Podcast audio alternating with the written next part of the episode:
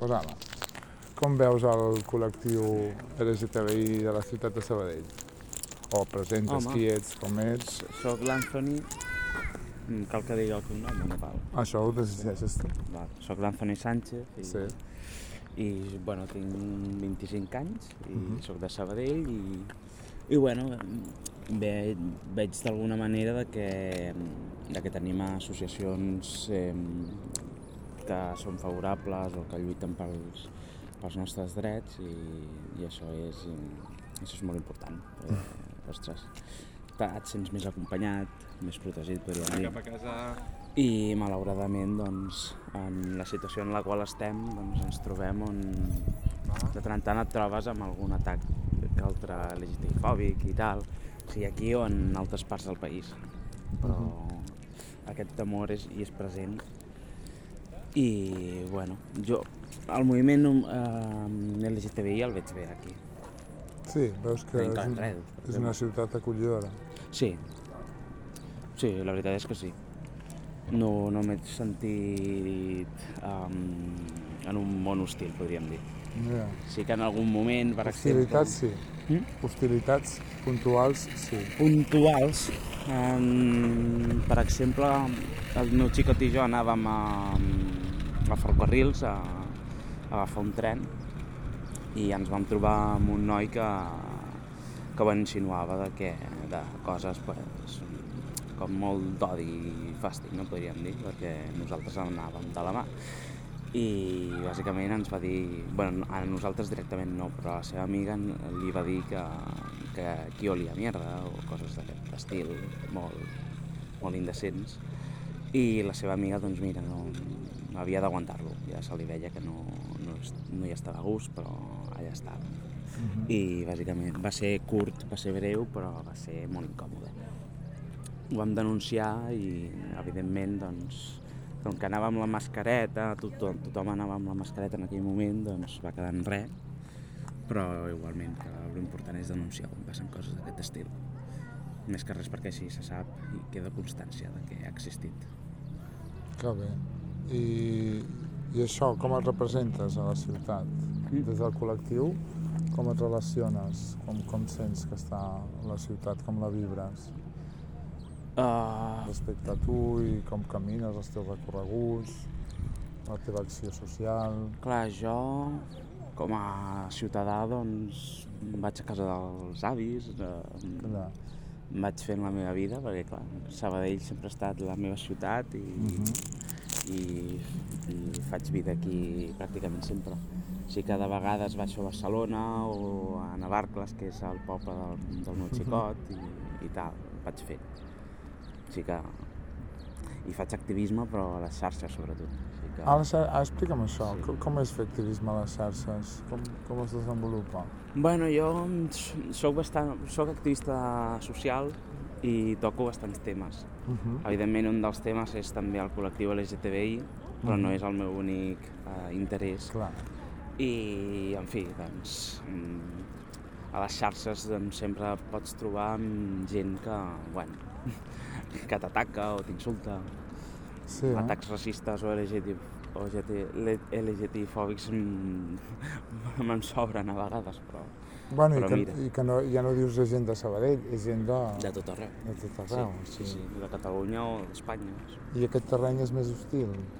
Amb hostil, et trobes amb gent desa desagradable, però al cap i a la fi queda allà un comentari que a mi sincerament no m'afecta. I es restaura? Tota l'hostilitat es restaura o no? Continua en altres eh, publicacions que faig o que sigui, sí, sí, sí. Però mira, la qüestió és, eh, no li faig cas i passa una altra cosa, perquè només faltaria que m'hagués d'afectar el que diguin uns desconeguts. Que al cap i a la fi són uns covards que no mostren la cara. Emets judicis, tu també. Mm. Emets judicis en les teves respostes. O sigui, Sí. Com és la teva resposta davant d'aquesta hostilitat? És igual que la que reps quan és presencial? O et surten, se t'activen tota una, una altra performativitat? Què passa a Ah, intento ser respectuós, Sí. però sí, evidentment, doncs, faig denúncia de, de quan hi ha aquest tipus de- d'insults en contra meva. I evidentment faig sentir que això està passant, que tampoc que dient que no existeix, no? que siguem conscients de que això existeix i, i a veure si podem trobar les solucions per, per, evit per evitar-ho i per acabar-ho. Clar. I això és el que faig. No entraré a l'insult perquè jo no sóc d'entrar a l'insult ni molt menys. I amb, sobretot amb, amb gent que ni conec, eh, la veritat. Clar. Seria com molt contraproduent. Però que no notes un, un diferent ser tu a les xarxes, ser tu presencial? Uh, És diferent? Home, les, sí, evidentment respecte al sí. col·lectiu, respecte a les teves actituds, respecte... Potser sí. Jo a les xarxes parlo molt de política. O sigui, Ahà. Política o actualitat i puntualment. I reflexiones sobre això... Reflexiono sobre moltes coses i sobre el col·lectiu LGTBI també, Uh -huh. sobre homofòbia, sobre, sobre tot una mica. I en el terreny personal, evidentment, doncs, soc historiador, Uh -huh. bueno, gairebé, perquè estic a quart d'història, estic fent el TFG, i el TFG el faré sobre, bueno, l'estic fent ja, sobre la repressió contra l'homosexualitat durant l'etapa del tardofranquisme. En, en algun lloc o en algun territori? Però En, a Espanya, Ah, sí. Així tinc més informació i, i puc també comparar una mica. clar. Sí. I en el terreny personal, doncs això, eh, tinc amics que també són del col·lectiu, tinc amics que no ho són, no sé, clar. tinc una mica de tot. I recomanaries algun espai de Sabadell? Algun entorn que diguis aquest espai és tan segur, estic tan còmode i sempre ho he estat? O a partir de que va passar allò Mm. estic més còmode aquí i allà ja no? I perquè si algú preguntés, si algú vingués aquí, eh, Sí. on l'acompanyaríem a anar, no? Sí. Home, jo el primer que normalment presento de la ciutat és el Parc Catalunya o el centre. Són llocs que m'agraden molt, són tranquils, bueno, al centre no tant, però al centre val molt la pena anar-hi perquè és... hi ha molta gent, però Ja. d'alguna manera et sents com acollit, podríem dir. Mira. Qualsevol espai, eh? Sí, D'oci... sobretot espai obert. Ja, D'oci, doncs normalment l'oci no el faig aquí, si és que surt. sí que podem anar a prendre una cervesa a un bar o que Sí. sigui, però si, mm, per exemple, vaig, mm, vaig a Barcelona, si vaig, jo què sé, a la discoteca o el que sigui, vaig a alguna discoteca d'ambient. Mhm. Sí, és, em sento més còmode, la veritat. Clar, però has d'anar a Barcelona, aquí. Sí, aquí no, em sona, no em sona res. I no, no vas a un espai d'oci, encara que no sigui d'ambient, aquí a Sabadell, o sí? Uh, crec que no, no. Menys la festa major. La festa major sí, No vius. per força. Està al carrer, al està al carrer. a més. Sí, sí, Perquè sí. si no està al carrer, Ja si no... Sí, És l'única opció que sí que diríem que, clar.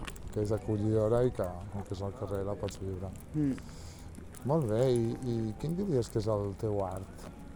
El meu art. Sí, perquè jo sempre tinc aquesta cosa que crec que les persones totes tenim el nostre art, l'única l'educació artística que hem rebut com l'afectiva sexual doncs pot acabar-te bloquejant camins o recorreguts que no desenvolupes Sí. però que són, que estan latents doncs, Sí. A mi m'encanta Tu? molt escriure uh -huh. i també m'encanta dibuixar, però fa bastant que no dibuixo, això sí. uh -huh. Però, per exemple, a l'ESO dibuixava molt i la, la meva profe de plàstica doncs, també em, recomana, em va recomanar de, de fer còmics, i, perquè feia còmics jo, Uh -huh. i d'anar a una escola d'aquestes, una acadèmia d'aquestes de, Sí. per dibuixar, perquè ho feia, segons ella, bastant molt bé. No ho vaig acabar fent, No. em vaig decantar per una altra banda, o sigui, pel tema de l'escriptura i, Ahà. i la història, perquè també m'encanta, i és això. A més a més, he, auto, he autopublicat dos llibres, Mhm. dues novel·les de ficció, i, i bueno, puc dir que tinc molta imaginació.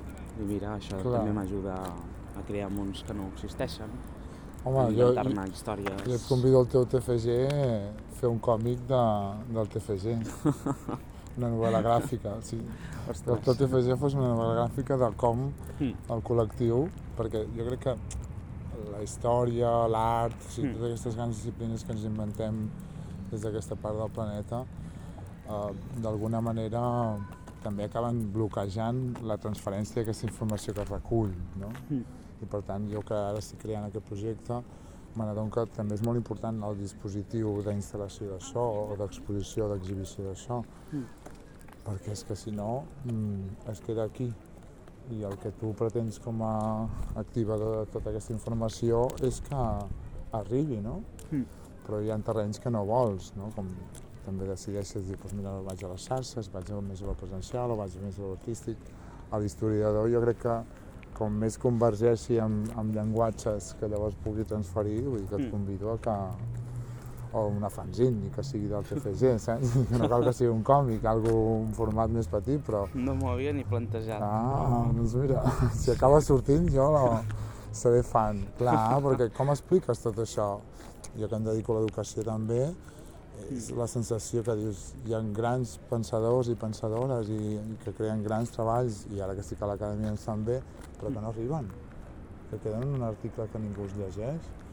Doncs Ja. potser perquè s'ha de no adaptar a l'audiència, sinó que a través de l'art tu puguis... Que jo, professionalment, a mi m'agradaria ser professor, Uh professor a la, de secundària. Wow, O sigui que tot un repte, eh? segur, seguríssim. Però mira, no sé, m'agrada la idea Mm. i crec que, que puc enfrontar-ho, el repte. Sí, no, no, i a més series un bon referent amb tot el que significa el teu cos per la resta. Mm. Jo crec que com a també és el que falta, no? Perquè Mm. puguem... Jo, per exemple, que el que significo ho tinc molt clar i, i, i m'ho penso, no? I ho comparteixo amb els alumnes, Mhm. però sento que, no, que sóc molt dissident perquè és que el meu entorn és molt normatiu. Molt bonic, eh? però és normatiu. I llavors jo em sento molt des de la perifèria, als marges, i, i clar, Sí. en un entorn molt formal i per tant doncs, amb una audiència que, que d'alguna manera doncs, està empapant-se d'aquest cos que, que no és normatiu, no? O, o aquesta forma de vida que no és normativa i això crec que falta, falta Mm. valents i valentes que, que diguin, no, mira, jo sóc així i sóc diferent, no? Perquè és que normalment, ja dic, en el món educatiu Sí. ens es tendeix molt a anar a la norma, no? Perquè dius, vaig a la feina. Sí. En canvi, jo no sento que vaig a la feina, fins i tot és que visc i que tinc això, espais de representació i de significació, sí.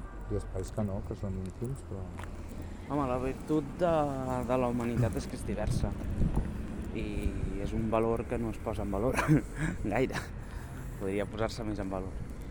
Jo també puc aportar intel·lectualment doncs, idees que poden ser interessants i innovadores. I a part d'això, doncs, doncs, no sé què més comentar-te. El còmic, el còmic, la, el teu art. Sí. Tenies algun personatge? Has fet algun còmic alguna vegada? Doncs els còmics que feia en aquell moment, per exemple, vaig fer un còmic sobre l'escola, sobre l'institut. Ah, Sí, sortien alguns companys meus, alguns profes, i el van penjar a la, a la revista de, de, de l'institut. ah. Sí, sí. Però era sobre un imaginari que tots i totes compartíeu o era, una més història. sobre... Ah, Era vale. una història. narrativa. Era una història de que hi havia una gran nevada i ens quedàvem tancats a, a l'institut i havíem de conviure. Uau, un gran hermano així, perquè sí, no? Exacte. Meteorològic. Ja veus. Que bo. I de tot això que... Aquesta pregunta també m'agrada molt fer-la quan, quan em relaciono amb l'art, que és que què, què, què hi ha de tu en tot això, en aquestes dues obres que has autoeditat, Mm. aquestes petites representacions gràfiques que vas fent, Sí. què, què hi ha de tu? Què deixes allà? Home, Què uh, comparteixes? d'alguna... Jo el que intento fer és fer històries, des del que jo penso. Evidentment, en el tema d'aquestes dues novel·les i sobretot en el terreny de, de Catalunya i de la independència.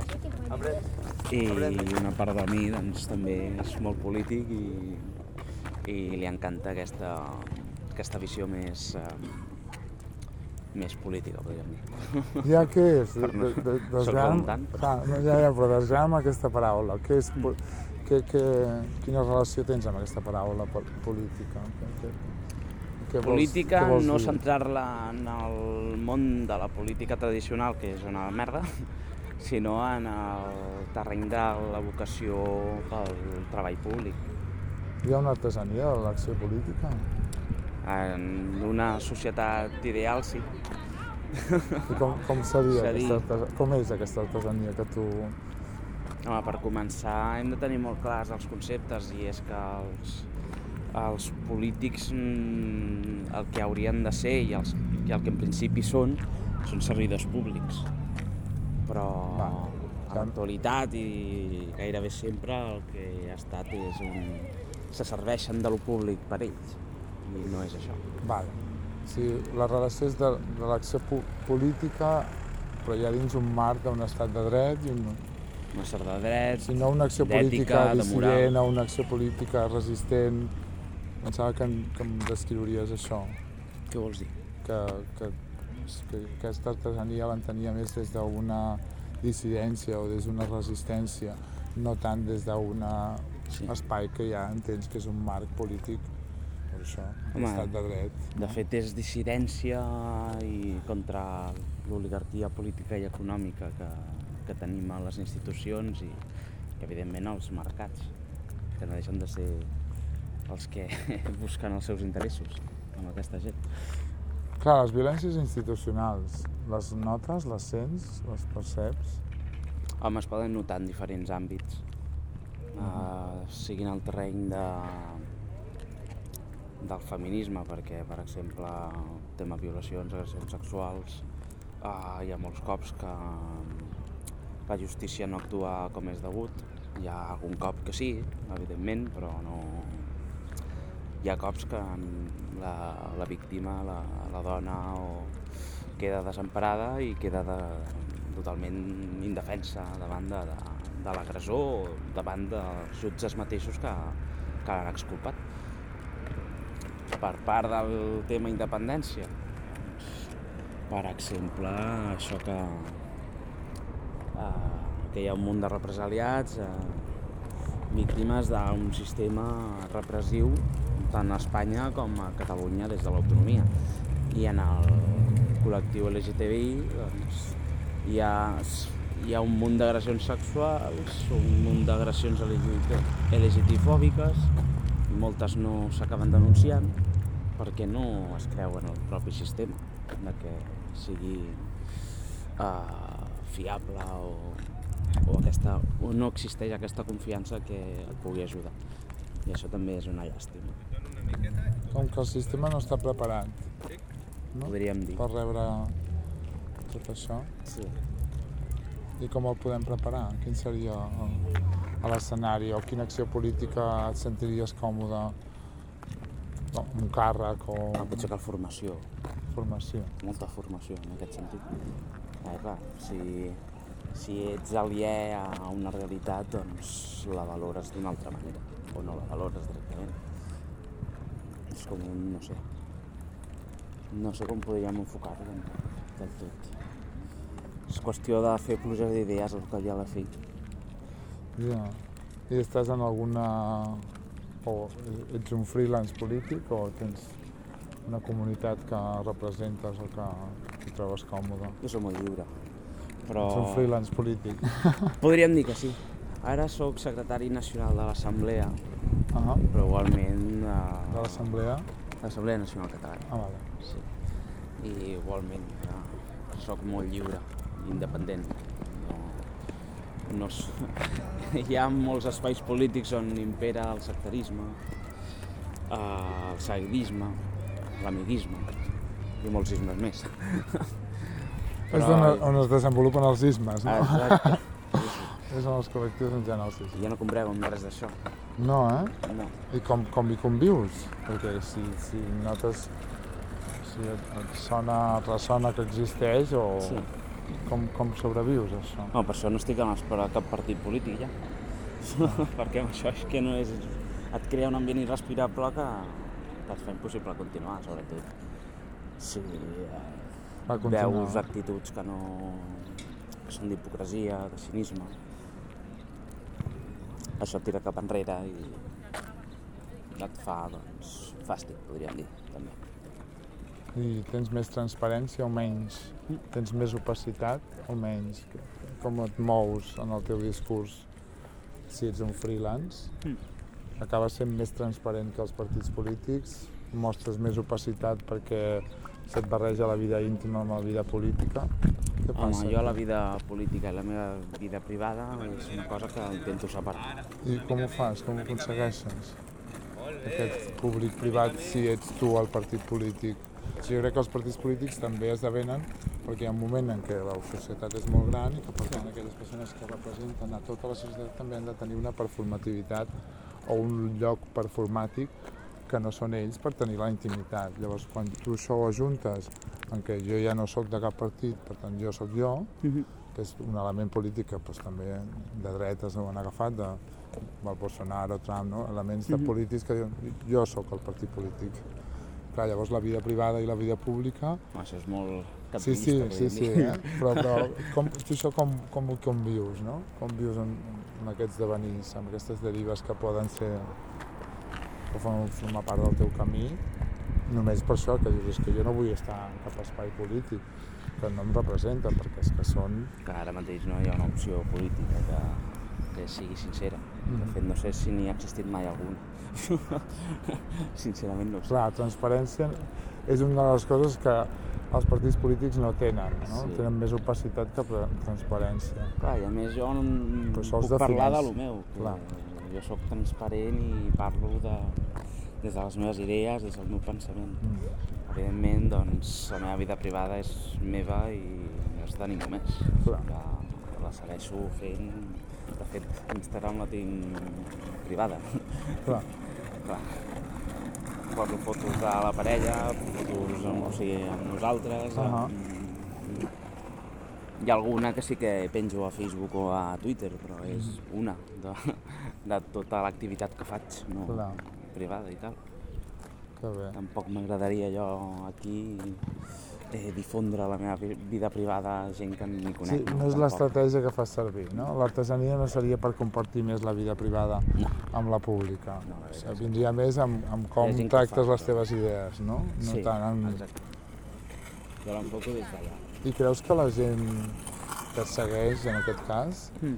Uh, li agrada aquesta estratègia? El respecte? Creu que és l'òptim, no? Que algú que hi dialogues des d'aquest terreny més online, però només de política?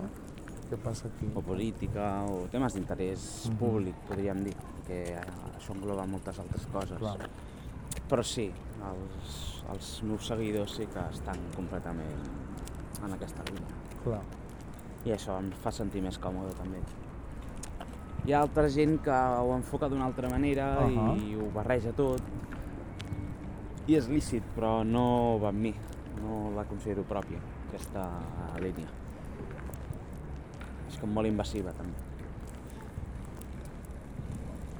I a més que jo no, tampoc em vull dedicar a la primera línia política. Ja, No. Ja. No és l'objectiu, t'agrada més la perifèria i el marge? Ah, De més petit eh, m'agradava més la idea. Clar. Ara, amb la maduresa i tal, pues, Tanta exposició... no només per l'exposició, que sí, que també, sobretot, però pel que saps que, que s'hi cou en, en aquests espais. Jo també ho comparteixo, perquè és, és un risc a l'espai públic que jo que m'he relacionat sempre des de la performance, des de l'acció de, la- de la dansa, des de l'acció artística, és una forma de posar-te en l'espai públic diferent de la de ciutadà, però que a mi em sembla suficient. No necessito anar a la primera fila de tot això i dedicar-me exclusivament a això i anar a tot un circuit de convocatòries, beques, que és el que fa el món de l'art, no? Mm. I en canvi l'escola, per mi és l'espai on, on un artista no pensaria en dir ah, jo vull ser artista a l'escola, no? Perquè l'escola no és un espai formal pensat com a espai artístic, de representació artística per a artistes, ni com a...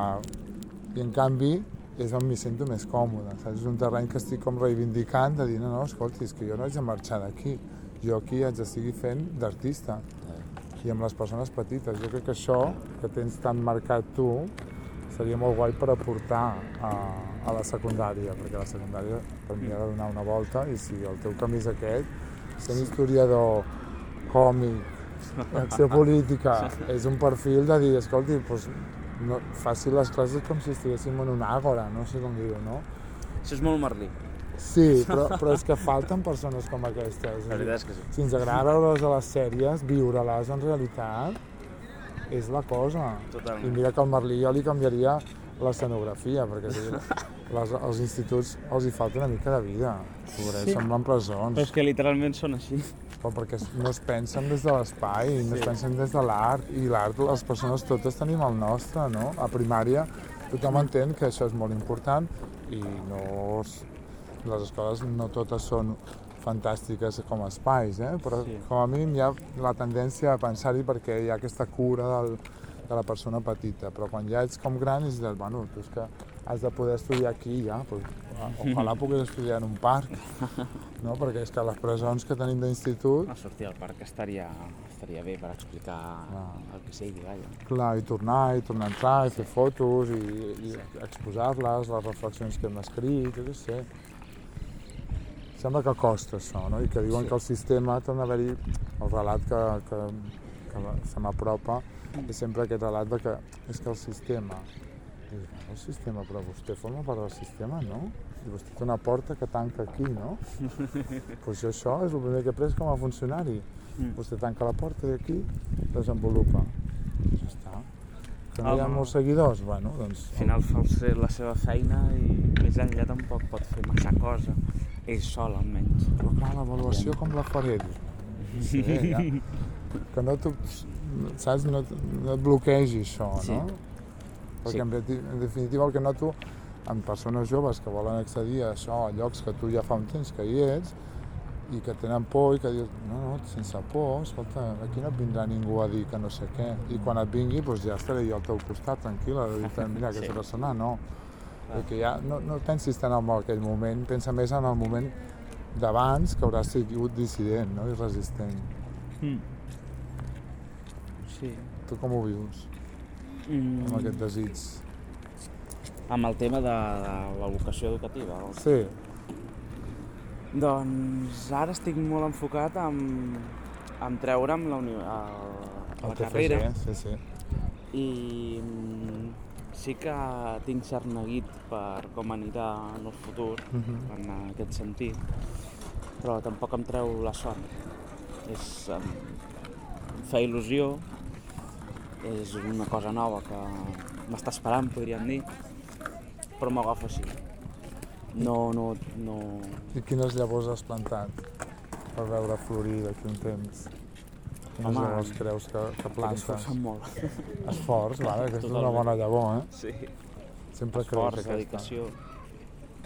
Clar. No sé, dono tot el meu interès en, en les assignatures que es donen. Sobretot les, les assignatures que faig ara a quart s'enfoquen en el pensament, sobretot, en Ah. les idees, en les cultures polítiques de, al llarg de, de la contemporaneïtat. Així que ja veus. I notes un discurs de colonial? De colonial en el, Mm. a l'acadèmia?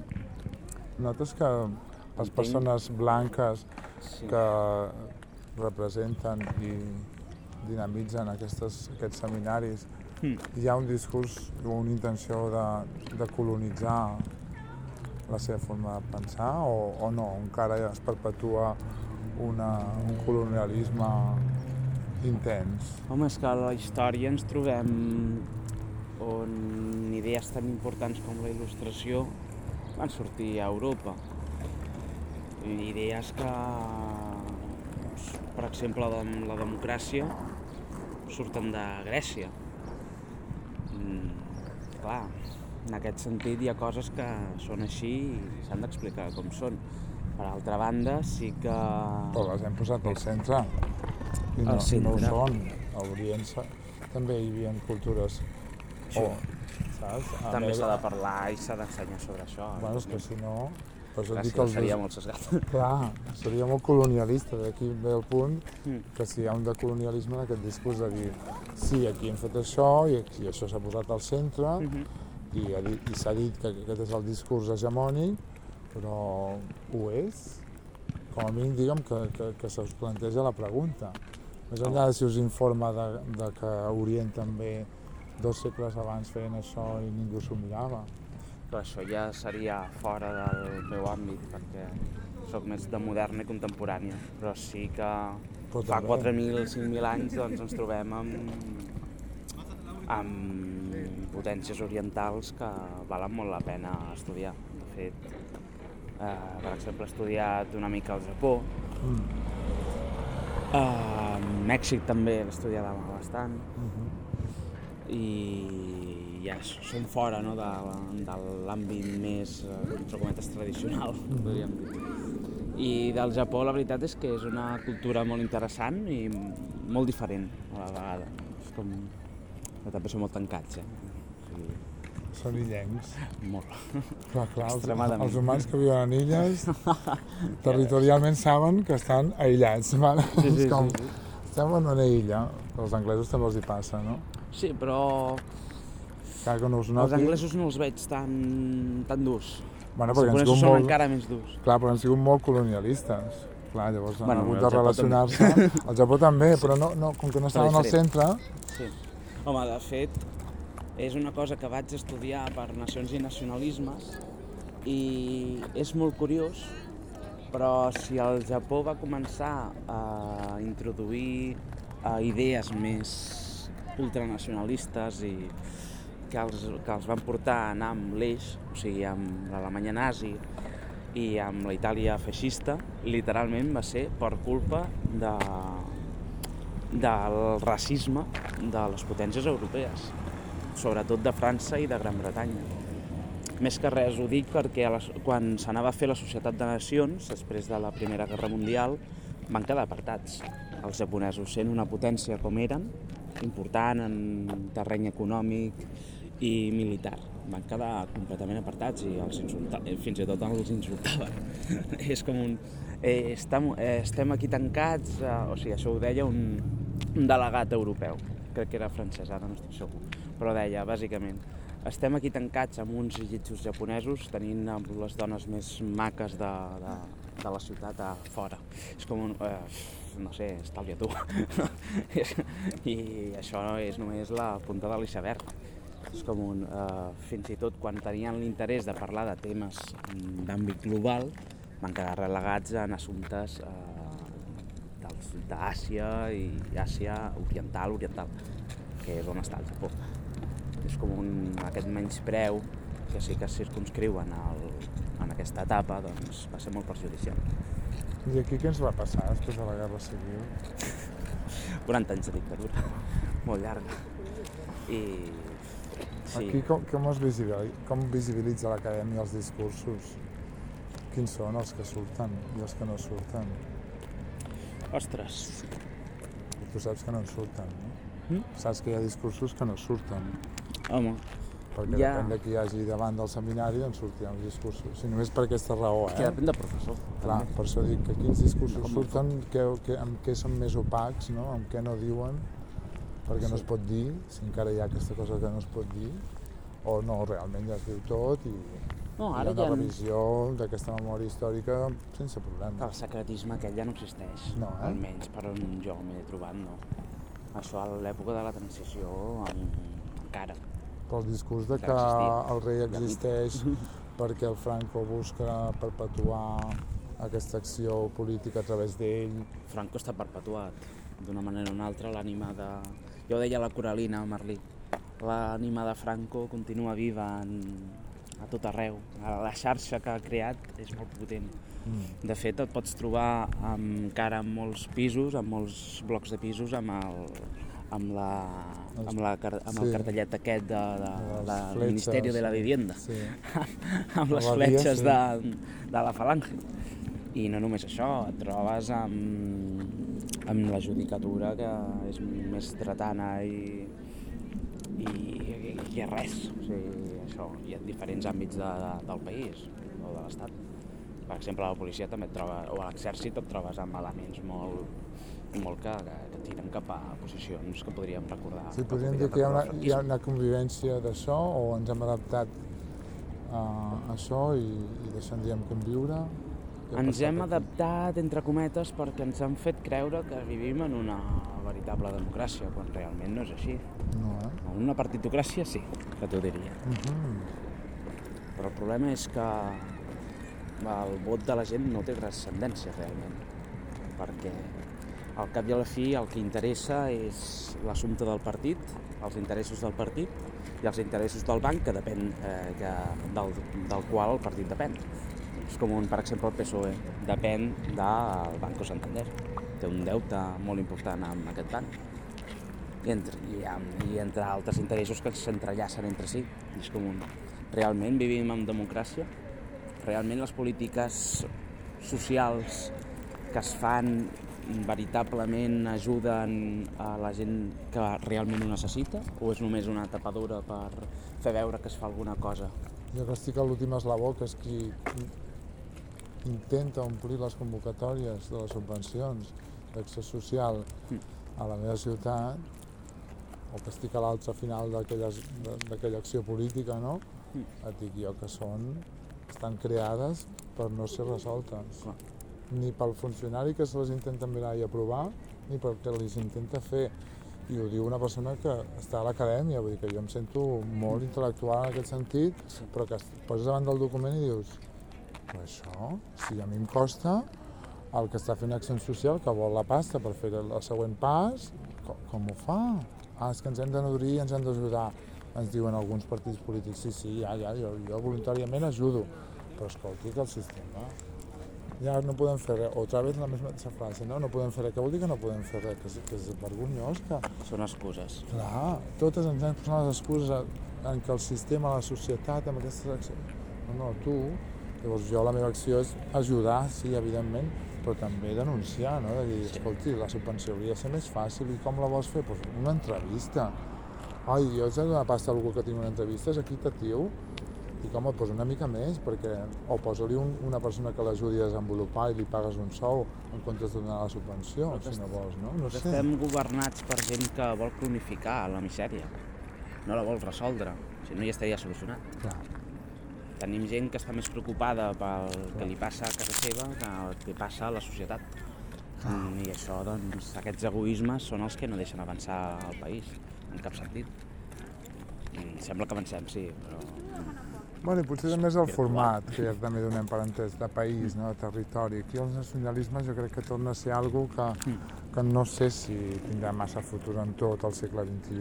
Jo, jo tinc la sensació que hi haurà d'haver-hi un canvi. Una, no sé si una pandèmia o algo més greu, però que la sensació de que cada territori és com cada casa, que m'és igual el que passi amb la família Fiter, que té aquest edifici tan gran aquí, i aquell d'allà, i aquell de més enllà, i, el, i un altre que no en té, no?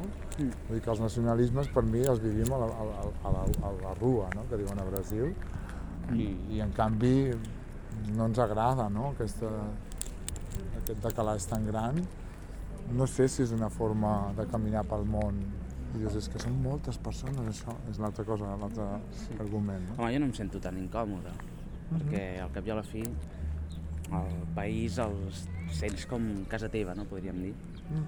i d'alguna manera fas en això una col·lectivitat de tots els que formen part del, del país o de la nació, podríem dir. I no crec que estigui tan, tan caduc. No, eh? No. Sí que hi ha una altra manera de pensar que pensa més en la col·lectivitat d'un grup, que és més que respectable, però jo crec que és més... Jo, a mi m'encantaria que fos més, uh, més possible una convivència entre una manera i l'altra de pensar. I no ho veig incompatible, la veritat. Clar, però Perquè et és... pots sentir sí. del país i et pots sentir d'un col·lectiu o de diferents col·lectius, podríem dir. Però històricament hem vist que és una estratègia de supervivència de l'humà en tant que social que no funciona, que no és efectiva o que remet a unes pràctiques violents de, sobre violència sobre humans que no és efectiva. Però clar, depèn quin grau de nacionalisme. Si és invasiu o no és invasiu. Mhm. Clar, si em parles, per exemple, de països grans, com els Estats Units, com Rússia, com fins i tot més reduint el grau Espanya mateix, doncs sí, són més invasius. Però em refereixo que l'estratègia del nacionalisme, que és eh, dotar d'una càrrega d'efectes a unes idees d'un territori concret, hem vist que no és efectiu per la supervivència del territori, que està constantment en problemàtiques i conflictes respecte a l'altre perquè es defineix des d'aquí, des del tancament, i no des del que vivim en un planeta. I aquí totes estem en el planeta. En tot cas, la, la nació és el planeta. I, i mirem-ho des d'ací, som- estem en un jardí planetari, totes som animals, éssers vius, plantes, vegetals, que aquestes ningú se les planteja, Mm. però també són éssers vius i com que nosaltres hem decidit, perquè estem al centre de tot, Mhm. de que les plantes ens han d'acompanyar decorativament, les disposem allà on volem, però si, si vols et el discurs del món vegetal, perquè és que per mi el nacionalisme és caduc des d'aquest punt de vista, de que, si, que ja no, no et pots mirar el teu malic, te l'has de mirar que el teu malic està en un lloc. Bueno, pues, jo crec Com que, vols. que el tema de la nació no existeix des del nacionalisme. O sigui, des d'abans de que existés aquesta ideologia que utilitza la nació com a instrument de cohesió, la gent ja se sentia d'una terra. És una cosa que jo crec que és inherent a l'ésser humà, podríem dir, o a la, la majoria. Però que hem naturalitzat. Hem naturalitzat, evidentment. Però és com un... No sabria com explicar-t'ho. però com el gènere l'hem naturalitzat. Sí, i, i, i la genal, eh, genitalització de la sexualitza, sexualitzat també l'hem naturalitzat. O sigui que hem naturalitzat processos i, i marcs teòrics que ens semblen supernaturals i jo dic, cuidado, cuidado, que ens ho hem inventat, eh? Que Sí. podem sortir d'aquí si Però no ens moltes- funciona, no? Hi ha un munt de coses que nosaltres ens hem inventat, però són part nostra, perquè l'hem creat nosaltres. però, I per, existeix perquè ho hem fet nosaltres. però per tant ho podem deconstruir. Això sí, si, hi ha, si es creu que hi ha voluntat de fer-ho, si, si, Sí, eh, si es creu que sí, farem alguna més enllà. Però jo crec que tampoc eh, és incompatible una cosa amb l'altra, perquè jo puc Ja, sentir-me molt català i també ser molt conscient de que estem en una crisi climàtica eh, galopant que hem de solucionar. No? No, no, si jo sóc sabadellenca fins a la final, però ja em sembla molt gran ser sabadellenca.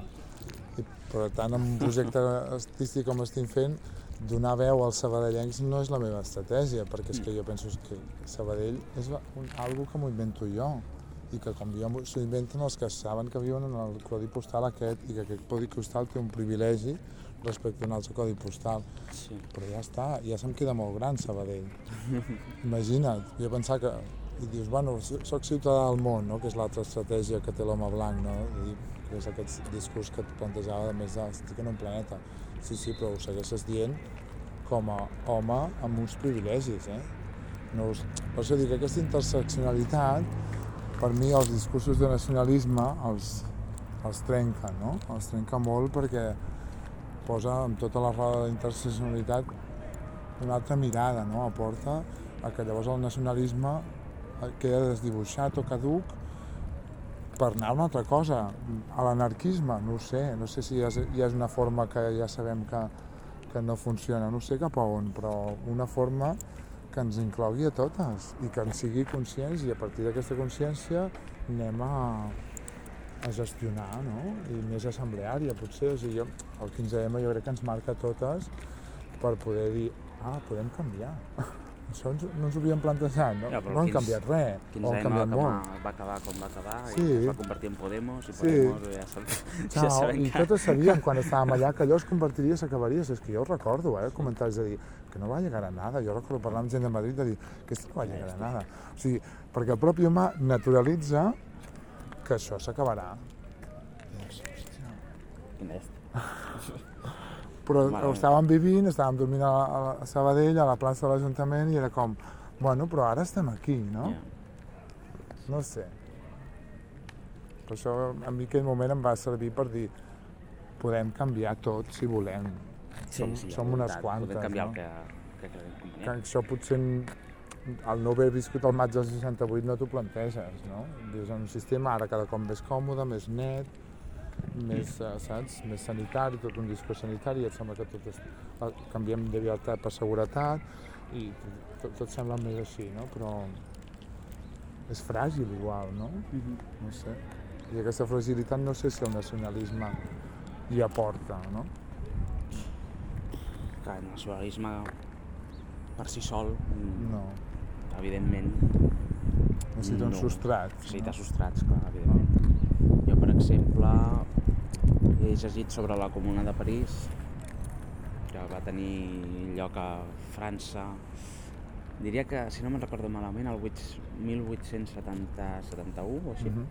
i bàsicament va ser una ruptura amb el que existia abans. I és com un uh, hi havia la intenció de, de fer un nou sistema mm, realment social i realment democràtic i és que per exemple els representants polítics que s'escollien um, doncs tenien com els mini, el, so, el sou mínim, podríem dir no els grans sous que tenen ara, sinó que el sou mitjà d'un treballador normal. És com d'aquesta manera connectaran amb la gent, amb la base de la gent, que és la majoria treballadora, no és amb les, no és amb les oligarquies. I el problema que tenim aquí és que això ha passat a millor, a millor vida, perquè no, ni, ni tan sols podem parlar d'aquests temes. A part d'això, eh, un dret que se'ns han oblidat però que és indispensable, que és el dret a la revocació dels polítics. En cas que aquests facin uns... Eh, facin tot el contrari que van, que van prometre, el dret a fer un referèndum revocatori i fotre'ls fora, si, el ciutadà, si els ciutadans ho creuen convenient. No sé, són temes que han quedat en un calaix de la història, però que podrien obrir-se i tornar a crear opinió. No et facis d'un còmic. No, no, no. Home, seria una bona forma, eh? Podria, però... Saps? Seria molt dissident, saps? Fer un còmic de... Ei, família, sabeu que hi ha això? I que la gent no ho sap, perquè jo mateixa no ho sabia. O sigui, no... Mm. I, i, i, I potser si fos un coneixement més compartit, doncs potser hi ha més persones que escolta, doncs aquesta persona fora, no?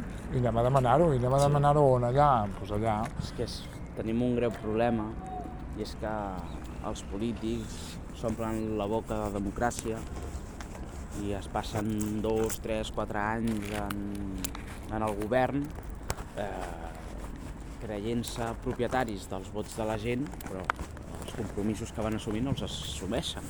Fan tot el contrari és com un, és la perversió de la democràcia. No és democràcia, és una altra història. Sí, sí, en diuen demo- democràcia i no ho és. Exacte. És tan gran aquesta frase quan la vam sentir. Sí. I no sé, són molts dels neguits que tinc. Clar. Que et fan ser persona. Molt bé, doncs si vols ho deixem aquí. Vale, d'acord. No... Crec que ja hem parlat de tot i tot. Uah, déu nhi 48 minuts. Dios. Mare de Déu.